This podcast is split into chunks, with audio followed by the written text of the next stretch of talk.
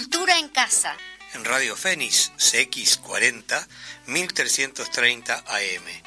Un programa de cultura en un ámbito bien coloquial.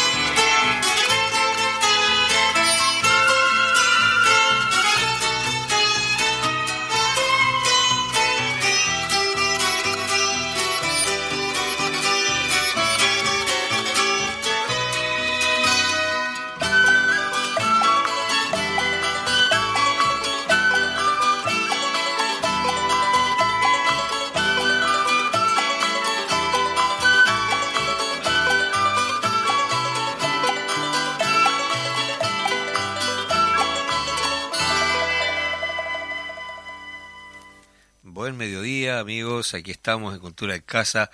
Hoy un día especial porque voy a tener que apechugar solo. En realidad solo no, pero voy a apechugar porque Majo está un poco mal de salud, vamos a tener que cuidarla. Así que sé que nos está escuchando y controlando de alguna manera desde su casa.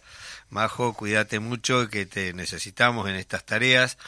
Eh, lo saludamos con este tema de Inti Limani, ese conjunto chileno eh, que luego del de diciembre del 73, de, septiembre del 73 se, se, exiliaron en Europa, estuvieron muchos años por allí, eh, vivieron en Italia y, esta obra se llama Mercado de Testacho, es una obra instrumental, eh, yo tengo un recuerdo muy grato de ella porque fue quien esta música nos acompañó en la primera gira que hicimos con Mario en, en Australia, porque en la zona por allá este, los Inti habían actuado muchísimo en el Opera House, aquel gran teatro, este eh, enorme teatro que hay a la, a la, orilla de la bahía de, de Sydney.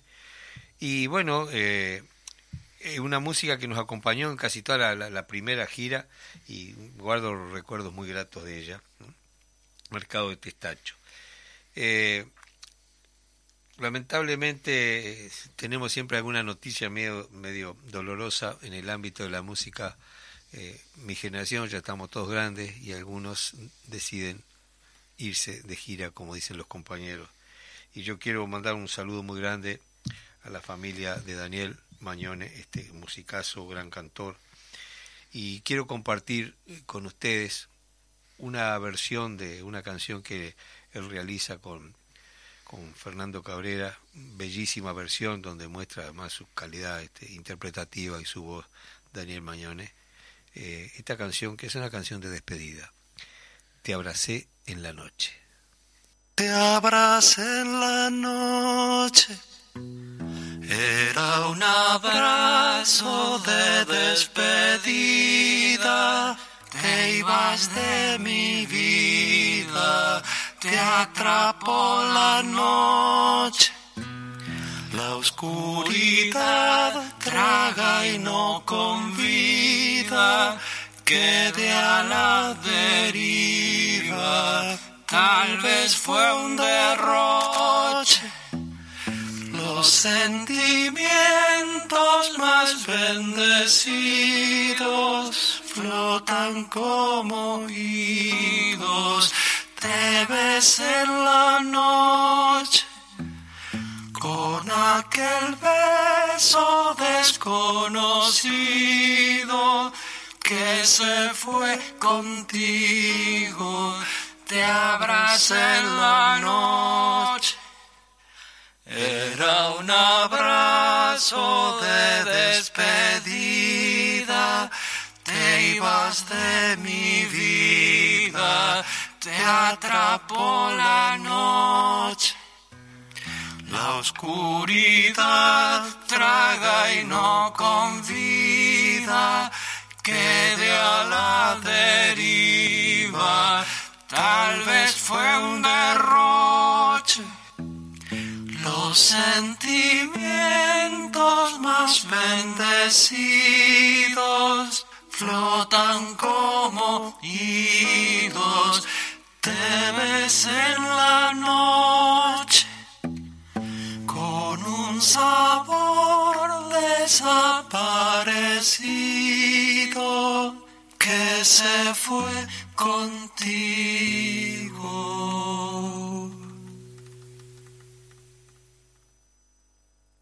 Es muy bella la canción, eh, el texto maravilloso, la melodía, la interpretación. Es una canción de despedida, eh, que se puede tomar cada uno su acepción, esa condición tan particular de la, de la obra artística que permite que el otro sea quien termine de darle las imágenes que generan las palabras. O sea, cada uno puede encontrar a quien le canta esta canción con, con mucha sencillez. La verdad que este quería contarles que el día de hoy tenemos una invitada muy especial, una, amiga, compañera, y bueno, y contarles que en este ámbito tan coloquial que tenemos nosotros los, los mediodías de los jueves, eh, vamos a recibir a Melanie Luraski. Hola. Melanie viene de Maldonado, eh, es una artista mm, que decidió su camino desde muy joven. Eh, en realidad, Melanie, ¿cuándo arrancaste eh, o cuándo viste que definías tu camino en torno a la, música, el arte en general? Porque además no solo haces música, sino que bailás, que mm. escribís. Y... Yo creo que el arte, como en general, nunca tuvo un momento como que lo definí, sino que toda mi vida estuve muy vinculada al, al mundo artístico, ¿no? Primero con el teatro, pero desde muy chica, desde que tengo uso de razón, siempre estuve en talleres de teatro y nunca para mí fue un planteo dedicarme al arte, para mí era un hecho. Sí, en momentos difíciles en los que me he dado cuenta de la dificultad que eso implicaba, me lo planteé, ¿no? Esto será posible, ¿no? Pero para mí era casi que innegable no hacerlo. Y mm, a los 16 años estaba haciendo la escuela de teatro en Maldonado y ahí tuve como un curso de música y hubo, tuve como una pequeña como no sé como revelación y, y, empecé a meterme en ese mundo de la música y sentí que, que lo que quería era dedicarme a la música pero eso fue a los 16 pero ya antes venía desde tengo fotos desde los 5 años haciendo obras de teatro de chiquita muy chiquita Además vos sos media caipira, ¿no? ¿Viste? caipira le dicen los caminantes. Ahí va. Sí, has recorrido bastante mundo ya con tus pocos años, pocos años, porque bueno, más o menos ya. 28 años son muy pocos. No, no, sé cómo llegar a 28, yo creo que la pandemia me... me, me no sé, me, Te esquivó. Me esquivó así, dije, po, de repente tenía 25, ahora tengo 28. Viste Este, como, como hubo, hubo, como un paréntesis ahí ¿no? Sí. en la pandemia. Pero ya has recorrido bastante, bastante territorio. Eh, por cierto, este, recogiendo eh, riquezas y de todo tipo de cosas para poner esa mochila que va formando uno para, para desarrollar su tarea, ¿no? Eh, contar un poco lo, lo, los países que visitaste, la experiencia que viviste en esos entornos, ¿no? Bueno, cuando tenía 20 hice un viaje por Latinoamérica, que fue como un viaje así como de mochilera, pero también un poco con la idea de conocer las culturas, ¿no? Como para mí siempre es muy distinto como uno puede decir, ah, viajé, visité tal país, pero cuando uno va de vacaciones en realidad no lo conoce tanto al país, ¿no? Mi objetivo siempre fue hacer viajes que, que me hicieran acercarme a, a la gente de ahí, ¿no? Y la verdad es que todos mis viajes han sido así. Es en especial de Latinoamérica, estuve por Argentina, eh, Chile, que estuve bastante tiempo en Chile, ahí tuve como un acercamiento muy grande a, a, Chile, que después de hecho volví varias veces. Me recorrí el país de, de, de desde abajo hasta arriba. Después y hice, es largo Chile. Y el largo. Hice Bolivia, Perú y Ecuador. Y después al año siguiente estuve en Europa, en Polonia, en Francia y en España. Y bueno, y ahora hace bastante poco estuve en Italia también, en Portugal. Y bueno, Brasil también lo conozco bastante. España, Francia España, también. Francia. Y ahora de aquí a poco también vas a levantar las salas. Sí, la verdad que bueno, muchas ganas desde muy desde muy chica que siempre tenía ganas de vivir un tiempo en otro en otro país, probar qué pasa con uno, ¿no? Cuando vive en otra cultura, porque yo creo que uno aprende también a conocerse, es como que a veces en, en, en el espacio cotidiano de uno hay cosas que, que se le que se empiezan a, a, dar naturalmente y que a veces cuando uno cambia de lugar se, se vuelve a conocer de nuevo. En lo musical, este, además, eh, tenés una, una, amplitud en cuanto a formación eh, muy grande. Es, eh, has bebido en muchos cántaros y, eso ha enriquecido tu trabajo. Yo lo veo como un resultado muy personal eh, en el contexto de, de, las cantantes de nuestro ámbito. Personalmente este, veo una gran autenticidad y una, una, proyección grande con una persona muy muy clara en, sus, en su camino, ¿no? Me gusta mucho este tu forma de cantar, pero no solo eso, sino la forma de interpretar, la forma de escribir, la forma de encarar la profesión como eso que implica este asumir un oficio y después tiene un montón de, de elementos que, que lo que va conformando ese oficio que culmina muchas veces ante la imagen del pueblo en un disco, en un recital, pero que detrás de eso hay miles de horas de trabajo, de estudio, de formación, de dedicación, ¿no? Totalmente. Eh, como decía, ese un, un, hay un un fado clásico que a vos te gusta mucho los me fados, me consta. Eh, te voy a, voy a, compartir contigo y con la audiencia un fado que a mí me, me, me conmueve mucho, se llama Os Argonautas. Y mirá quién lo canta, Caetano Peloso -huh. y Chico Huarque, eh, con ese con ese estribillo que dice navegar es necesario, vivir no es necesario. Eh, vamos a escuchar, Fede, entonces, Os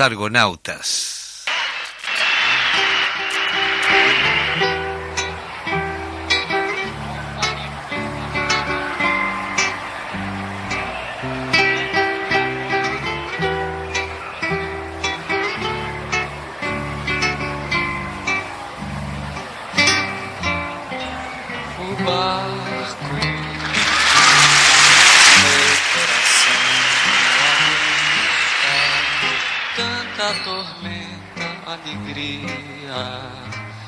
Meu coração não contenta o dia, o marco. Meu coração, o porto. Não navegar é preciso viver preciso, navegar é preciso, viver não é preciso. O barco, noite no teu tão bonito, sorriso solto perdido horizonte, madrugada, o riso, o arco da madrugada. O porto, nada, navegar é preciso, viver não é preciso. Navegar é preciso, viver não é preciso. O barco, o automóvel brilhante, o trilho solto, o barulho do meu dente em tua veia, o sangue, o charco barulho lento. O porto, silêncio. Navegar é preciso, viver não é preciso. Navegar é preciso, viver não é preciso. Navegar é preciso, viver não é preciso. Navegar é preciso.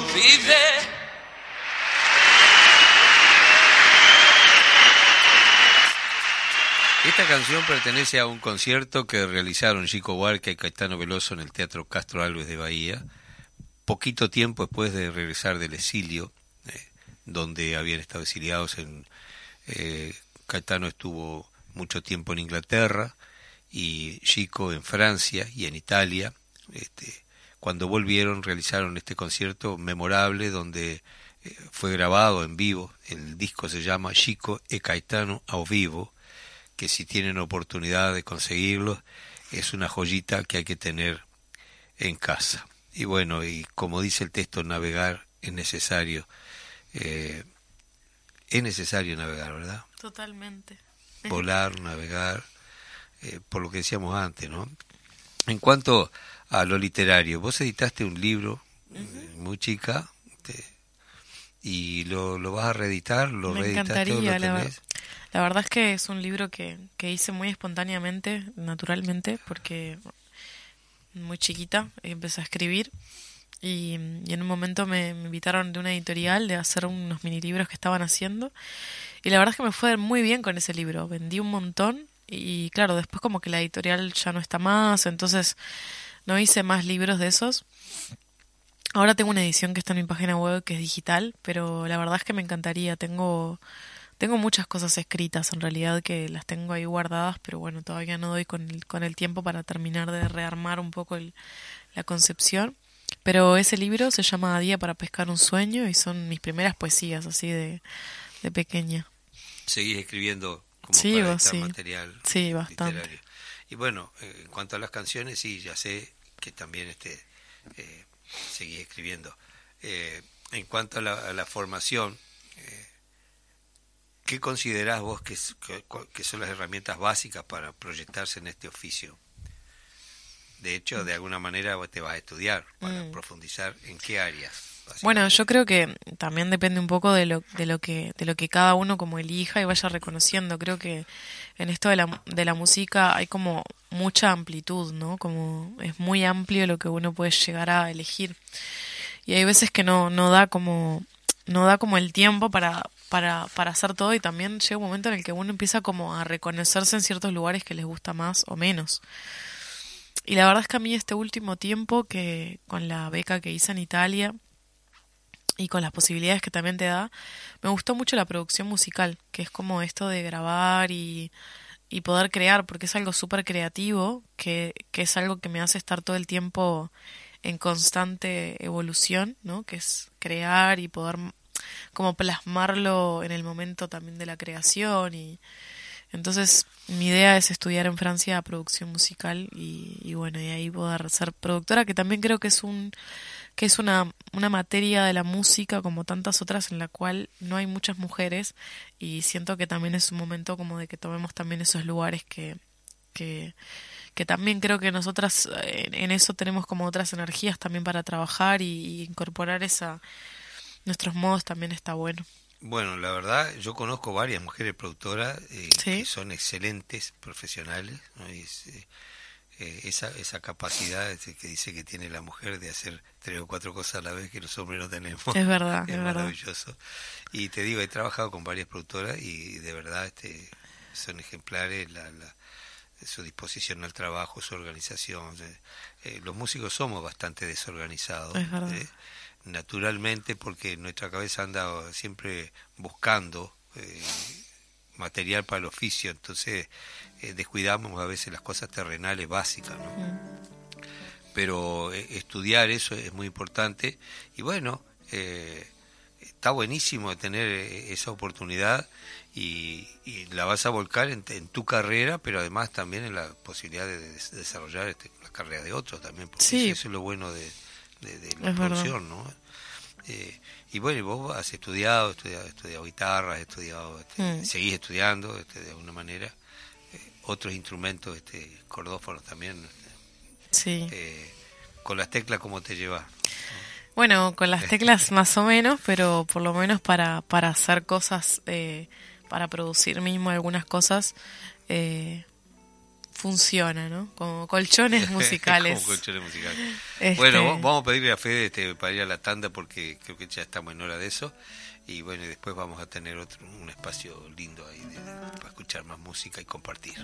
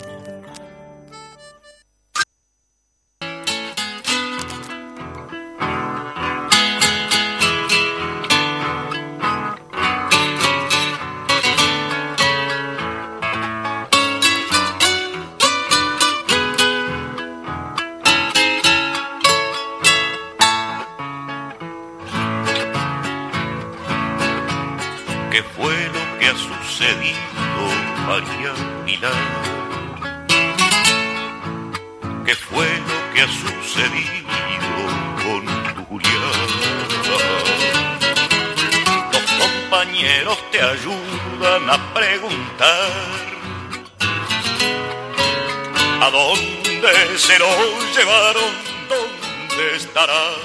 Porque jamás lo pudiste hallar si lo buscaste sin descansar. Contale de aquella tarde, María Pilar, cuando al volver con tus hijos del almacén. Pudiste ver que sacaban a tu Julián. Del fondo de la casilla empujándolo hacia un auto oscuro como el terror con que se afligía tu corazón. Tuviste miedo por tu Julián, ay María Pilar, sabías que algo le iba a pasar, ay, tan puro tu María Pilar, ay, tan preocupado por los demás.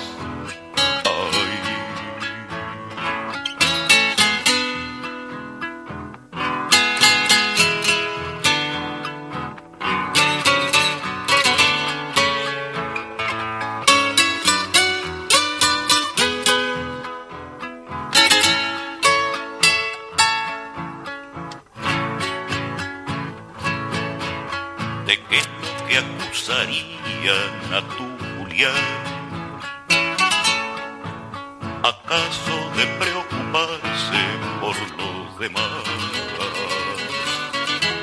Te enorgullece pensarlo, María Pilar.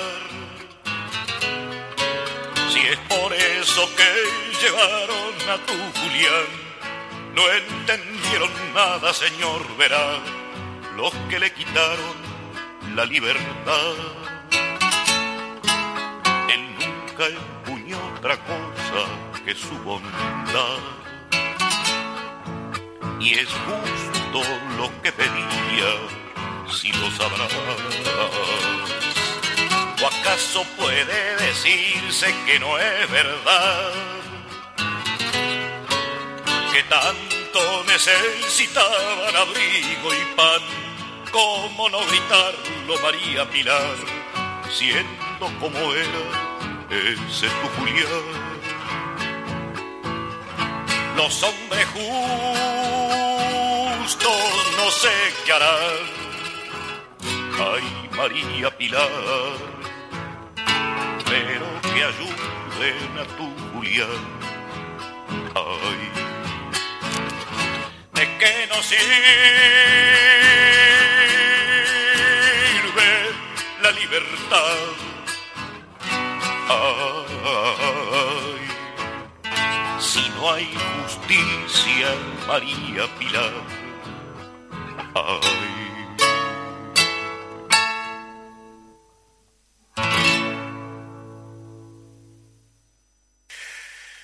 Eh, también, parece mentira, pero hoy estoy recordando cuestiones infantiles, el chanchito práctico, era uno de los tres chanchitos. ¿no? Hay veces que, que es cierto que el intelectualismo termina distrayendo la atención de las cosas importantes. Hay una suerte de gusto o de estética de las ideas que quien se acostumbra a ese mundo sofisticado también le encuentra su valor. Y entonces aparece por el contrario otra patología del pensamiento que es el desprecio, la abstracción. Una suerte de voluntarismo, de, de, de materialismo vulgar, en un sentido de, que todo es arenga, de que todos vamos que vamos, y no es exactamente tan así. Las ideas son necesarias, tanto como el lente que me permite calibrar mejor el momento en el cual efectivamente puedo tomar, por ejemplo, una fotografía. Si hay algo que, que hace síntesis en la cabeza del artista, y le permite efectivamente poder aquella idea que va persiguiendo, conectarla con un fugaz momento de la realidad y capturarla. Más de un amigo y amiga vinculada al arte me ha dicho, ¿sabes cuántos intentos fallidos hay detrás de esto que a vos a ti te gusta?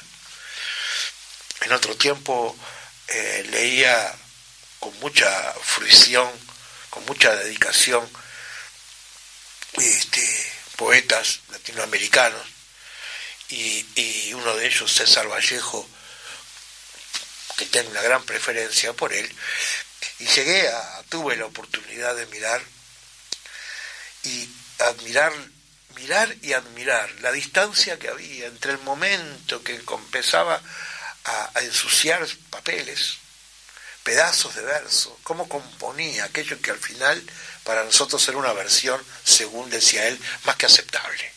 A mí me parecía magnífica, pero eh, no es que yo lo conociera, obviamente estoy hablando de biografías, relatos en torno a él. ¿no? ¿Qué quiero decir?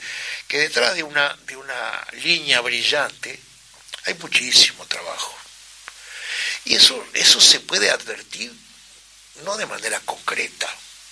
No es que, como a veces uno discute en algunos lugares, no es que me tomo dos vinos de más y agarro un lápiz, soy poeta. No, no, no. Me podré tomar, por eso hay mucho más borracho que artista. Pero es apenas una este, distracción. Lo, que quería decir importante es esto. Es la, la, la pregunta por la época tiene que ver con abstracciones. Y hay abstracciones que explican más que otras. Y, chocan muchas veces con la distancia de los acontecimientos. Para hombres y mujeres dedicados a la política, la urgencia de lo inmediato es un problema. Porque tiende lo inmediato, yo acá en mis apuntes respetuosamente me ponía la tiranía del presente. El presente, a través de la agenda, aparece como una gran tiranía. Y en esa tiranía el rey soy yo, por lo tanto soy el tirano, yo. Y comienzo a definir, y no es lo mismo, la individualidad plena que el yo.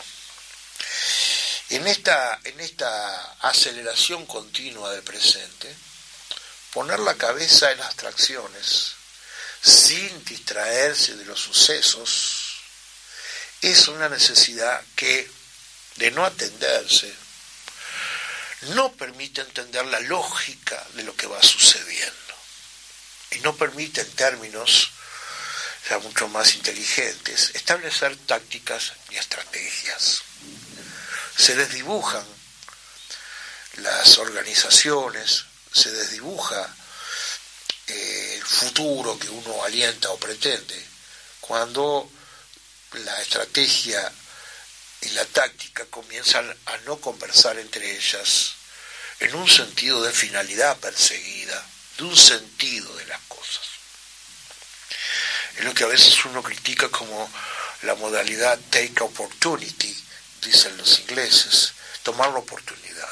Eso en política, aunque no me gustan mucho los nombretes, se llama oportunismo. Y esto me permite una pequeña digresión sobre la, que, voy a volver. Que haya y uno pueda decir y nominar una conducta como oportunista no denigra a la persona, las personas, los colectivos que actúan de esa manera. Simplemente caracteriza, no resuelve que uno le diga a otro oportunista y el otro diga, ah, claro, tenés razón, ya no lo voy a hacer más. No, es una ingenuidad pensar así. Y sería irrespetuoso que uno discuta o debata pensando en que las palabras van a sustituir la inteligencia de los argumentos. Ahora, una característica de nuestra época, que se relaciona, para ser grueso así, con, con el sistema productivo, es estar atado al presente. De ahí se explica el oportunismo muchas veces en política, como una suerte de tiranía del presente, que no me permite ver ni la hilación, el hilo que conecta los distintos sucesos y que los hay. Y eso tiene que ver con una tercera característica muy importante en nuestra época, que es la múltiple fragmentación y atomización con la cual aparecen eh, los fenómenos, las personas, los sucesos, los acontecimientos y los grupos. Es decir, como la, aquello, primera ley de la dialéctica casi que implícita en todo esto y es, todo tiene que ver con todo, aunque no directa inmediatamente. Pero el conjunto de las cosas que forman parte de mi vida individual, singularísima, que yo podría atrapar bajo el nombre de mi biografía, se conectan en todos los momentos con sucesos que cuando sigo preguntando tienen que ver con grandes acontecimientos o grandes explicaciones. Cuando en nuestra vida política nosotros comenzamos nuestras reuniones y comenzamos haciendo una breve descripción de la situación internacional, compañeros y compañeras muy buenos, muy sanos, nos preguntan por qué empezamos por ahí.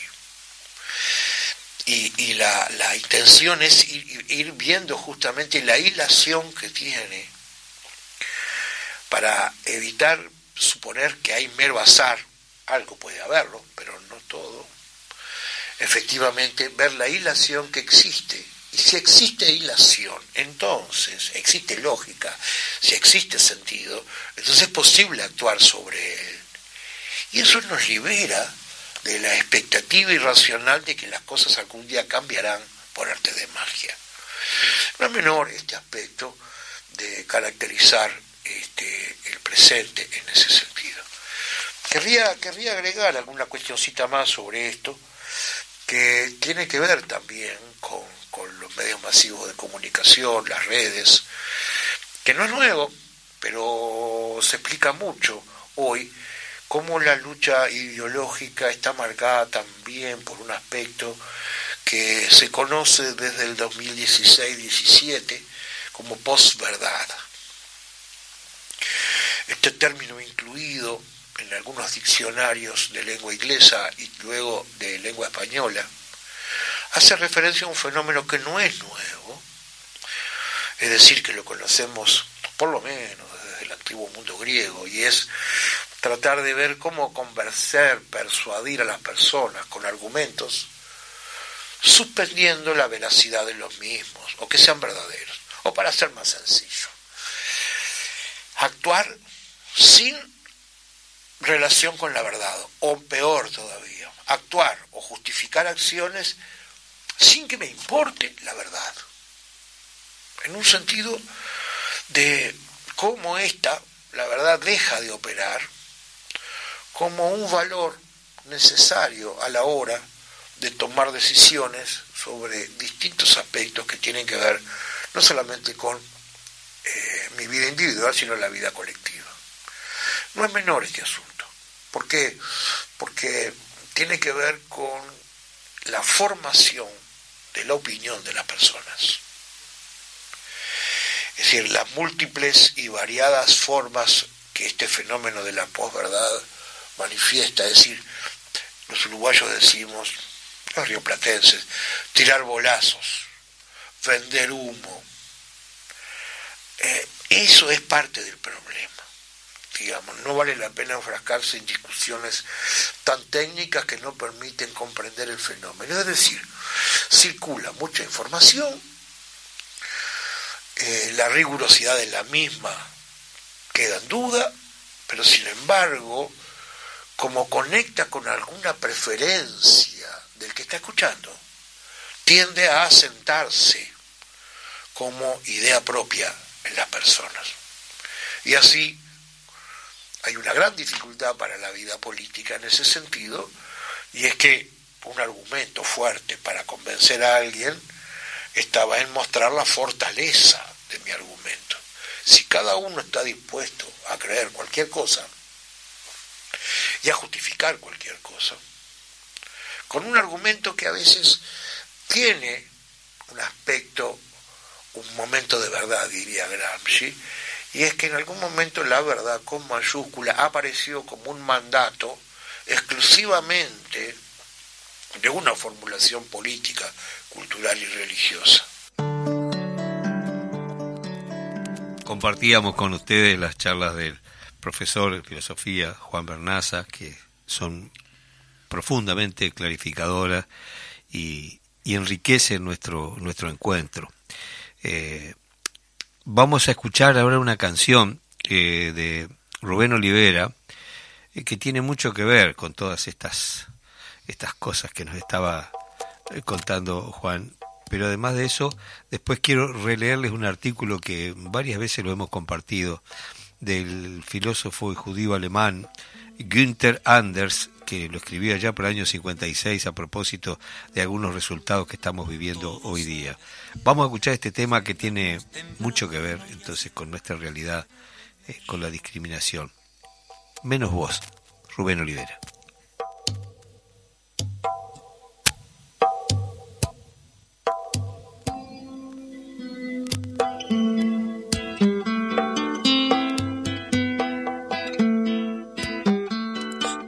A la escuela, llegamos temprano y hacemos los deberes menos vos. Los mocos colgando, la moña colgando y la túnica sin almidón. Hora del recreo, hablamos con las niñas y todos comemos menos vos. Les tiran las trenzas, le roban la merienda, vas a terminar como un ladrón.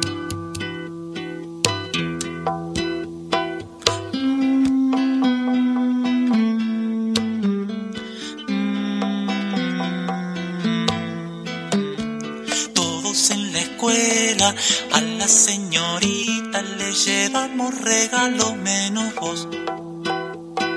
Si alguien se lastima, ella le hace mimos, pero vos tenés muy mal olor. La maestra llora que sos un infierno y todos lloramos menos vos. Dejamos que nos copies porque nos das miedo y siempre seguís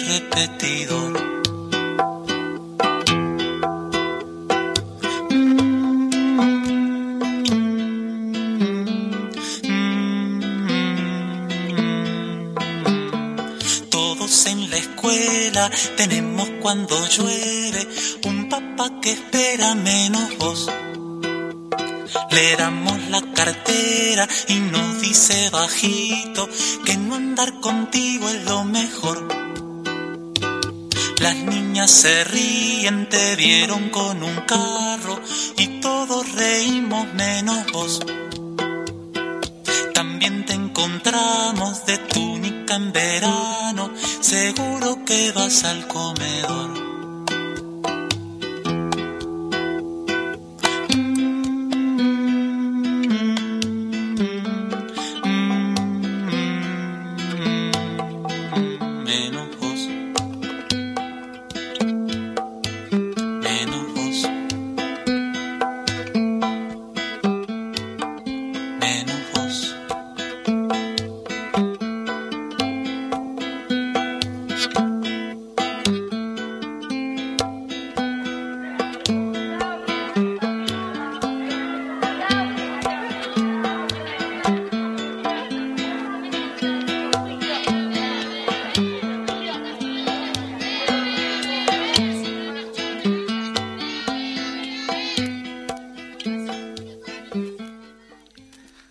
Que son como, como una aguja en nuestra conciencia y no es necesario ni siquiera comentarla, están clarísimas. Muchas gracias Rubén por la obra. Quería recordar con ustedes este artículo, entonces que más de una vez lo, hemos comentado, pero siempre me parece poco. Eh, esto debería leerse en todas las instituciones, en todas las formaciones educativas. Fue escrito en el año 56 y dice para sofocar de antemano cualquier revuelta no hay que actuar de forma violenta. Los métodos arcaicos como los de Hitler están muy obsoletos. Basta con crear un condicionamiento colectivo tan poderoso que la idea misma de rebelión ya no vendrá a la mente de los hombres. Lo ideal sería formar a las personas desde el nacimiento limitando sus habilidades biológicas innatas. Después se proseguiría el acondicionamiento reduciendo drásticamente el nivel y la calidad de la educación, para no volverla a una forma de inserción profesional. Un individuo inculto tiene un horizonte de pensamiento limitado y cuanto más limitado se limita a, preocupaciones materiales, mediocres, menos revelarse. Hay que hacer que el acceso al conocimiento sea cada vez más difícil y elitista, que la brecha entre el pueblo y la ciencia se amplíe, que la información destinada al público en general esté anestesiada con cualquier contenido subversivo, especialmente sin filosofía. Una vez más hay que utilizar la persuasión y no la violencia directa. Se transmitirá masivamente a través de la televisión entretenimiento abrumador, siempre halagando lo emocional y lo instintivo. Recuerden que en el año 56 todavía no teníamos televisión en nuestro país. Mantendremos las mentes ocupadas con lo que es inútil y juguetón. Es bueno, con la charla y la música incesante, evitar que la mente se pregunte, piense, reflexione. Pondremos la sexualidad en primer lugar en los intereses humanos como anestésico social no hay nada mejor. En general, se procurará prohibir la seriedad de la existencia, burlarse de todo lo que tenga un valor alto, mantener una constante apología de la ligereza, de modo que la euforia de la publicidad y del consumo se convierta en el seno estándar de la felicidad humana y el modelo de libertad. El acondicionamiento producirá así tal integración que el único miedo que habrá que mantener será el de quedar excluido del sistema y por lo tanto no poder acceder a las condiciones materiales necesarias para la felicidad. El hombre masivo, así producido, debe ser tratado como lo que es, un producto, un ternero, y debe ser vigilado como debe ser un rebaño. Todo lo que permite dormir su lucidez, su espíritu crítico, es bueno socialmente. Lo que podría despertarle debe ser combatido ridiculizado y aficiado. Cualquier doctrina que ponga en tela de juicio el sistema debe ser designada primero como subversiva y terrorista, y luego los que la apoyan deben ser tratados como tales. La obsolescencia del hombre, año 1956.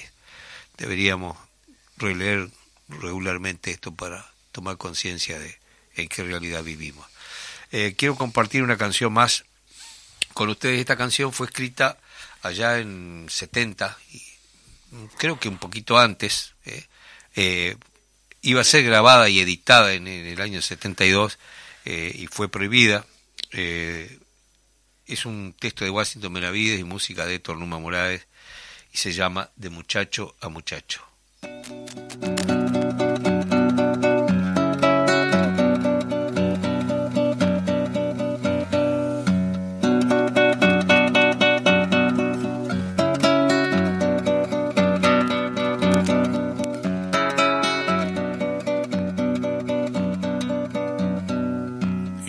Hubiera deseado conocer el campo y con los amigos poblar el café, estudiar de noche después del trabajo y quererla mucho, pero no podré.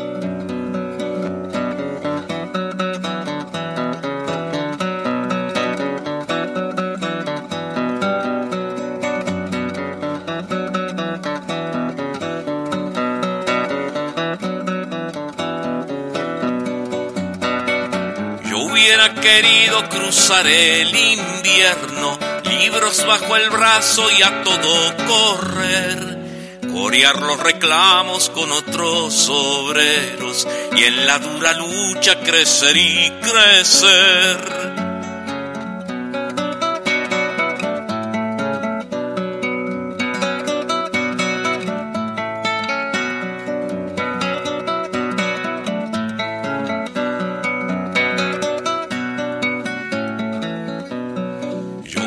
Gustado del sol de un domingo para en una playa o el estadio arder, mas con una bala todo me quitaron. Fue una sola bala quien tiró, lo sé.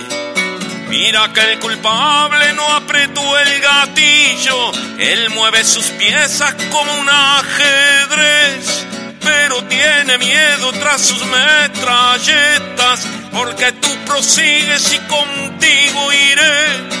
Pero tiene miedo tras sus metralletas, porque tú prosigues y contigo iré, porque tú prosigues y contigo iré, porque tú prosigues y contigo iré.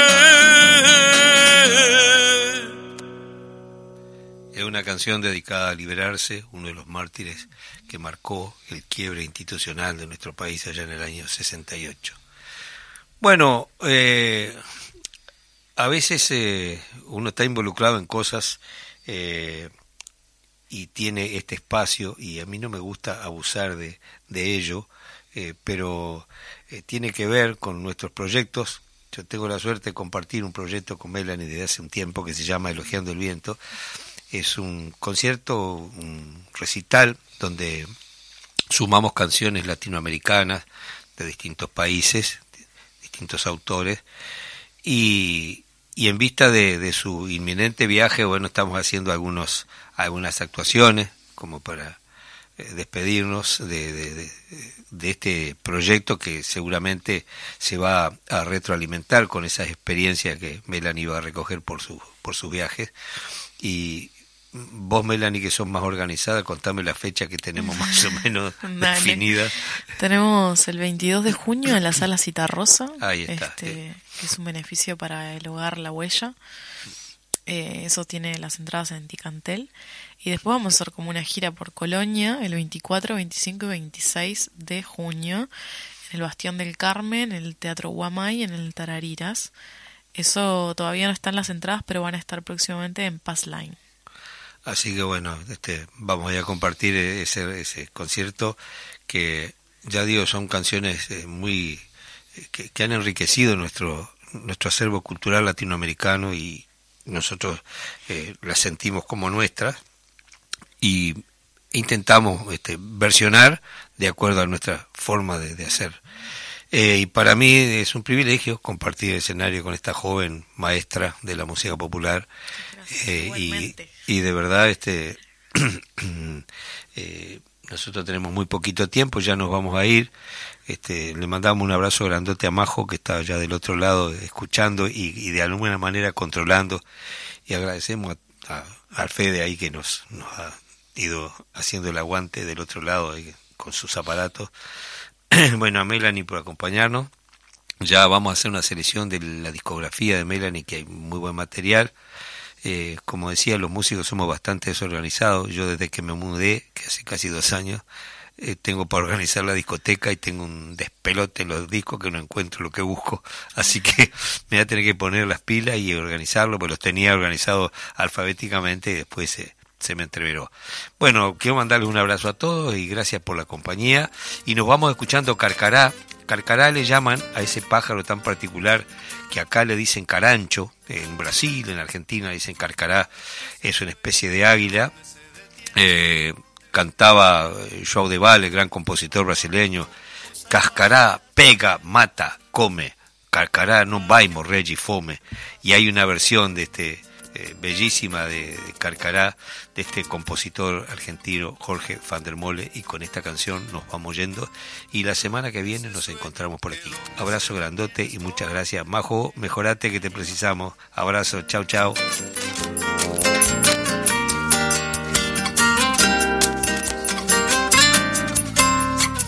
Ese sueño que donde se detiene esconde un diente de animal y cuando cruza el paso de las piedras lastima el ojo igual que una culebra. Es el diablo en el lecho volando al acecho con la pluma ras. Es un sangriento pájaro que espera mi corazón temblando en la ribera como una ave cazadora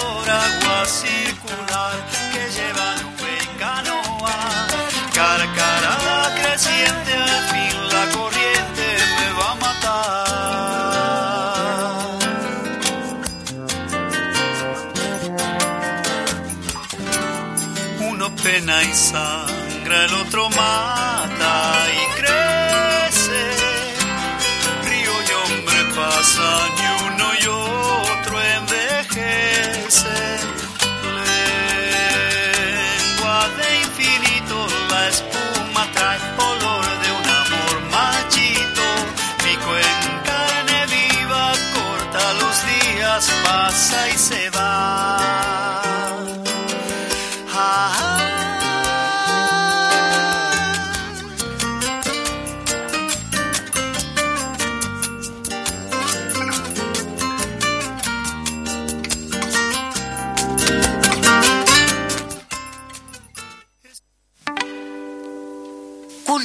Casa, todos los jueves de 12 a 12.30.